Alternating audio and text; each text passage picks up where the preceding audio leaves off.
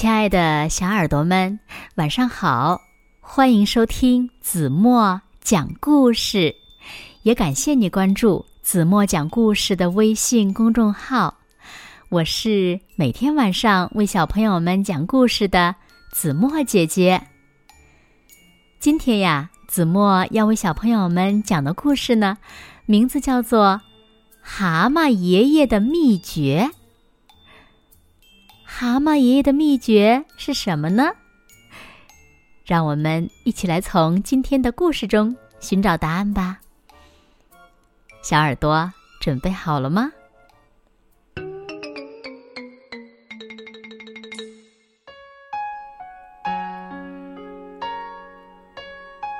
有一天，蛤蟆爷爷和小蛤蟆在森林里散步。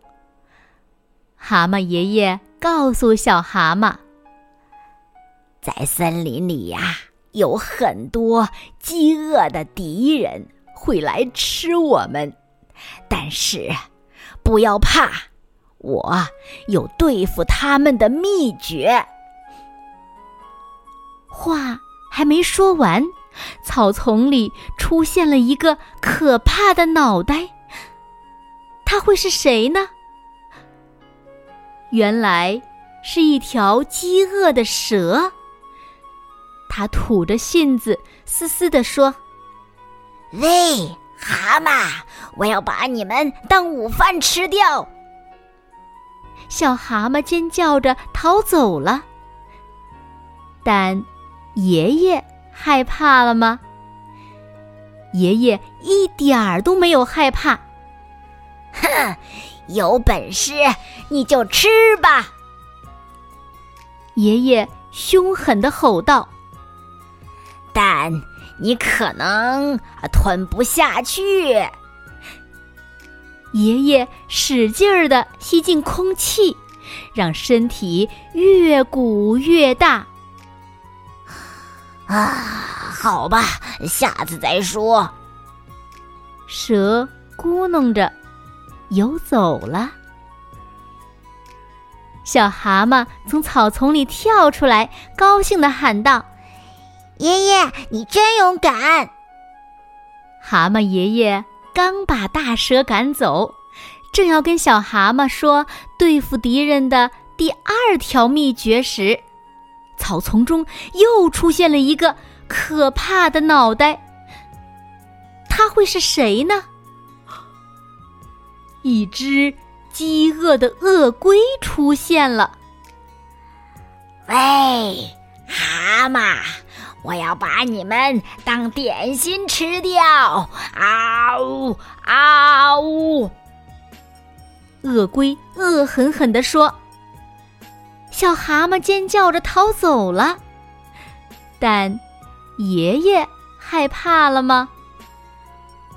一点儿都没有。点心？难道你不想吃大餐吗？爷爷问。好啊，当然想了。鳄龟说：“嘿嘿，一条又肥又嫩的蛇，刚刚游过去了，你赶紧追，还能追得上呢。”哦。谢谢提醒。鳄龟一听，急忙去追那条蛇了。小蛤蟆从灌木丛中跳出来，“哦，爷爷，你真勇敢，真了不起！”他叫道，“哈哈哈，谢谢。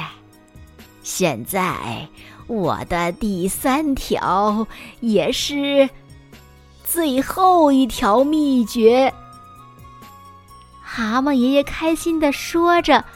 刚说到这儿，一头巨大无比的怪兽出现了。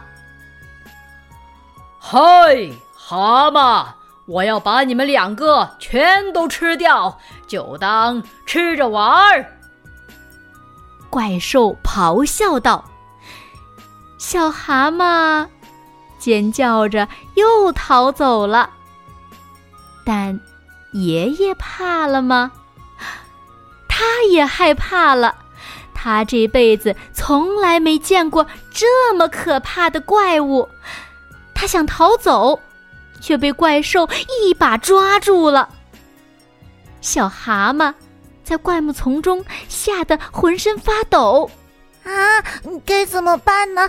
该怎么办呢？我我我我一定要救爷爷！嗯，咦，有啦！小蛤蟆忽然看到了灌木丛中有很多很多的小果子，他抓起红果子朝怪物扔去。嘿，啪，嘿。红果子砸在怪兽的脚上、腿上，留下了一个个红斑。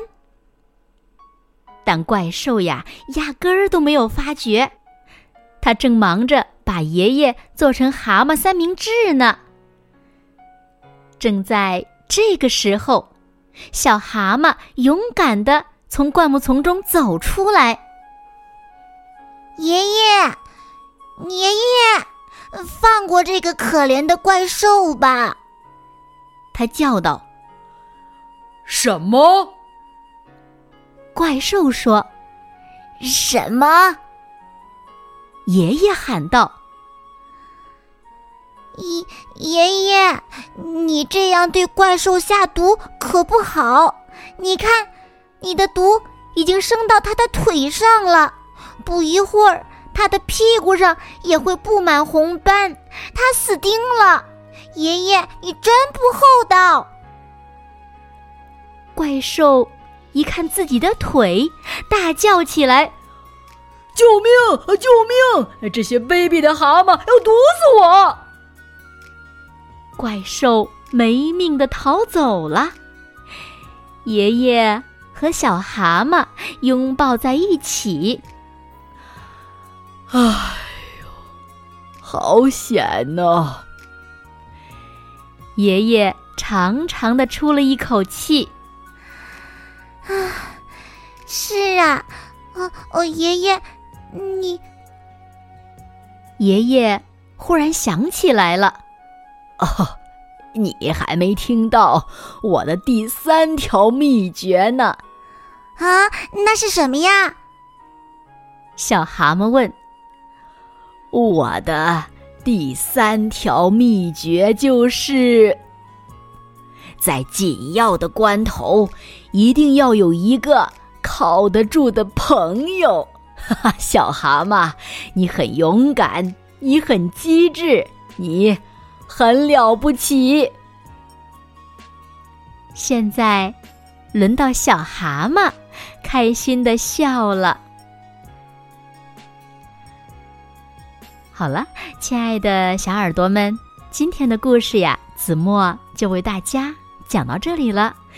那小朋友们，蛤蟆爷爷的三条秘诀，你知道是什么吗？快快留言告诉子墨姐姐吧。同时，也请小朋友们一定要学会蛤蟆爷爷的三条秘诀。好啦，那今天就到这里吧。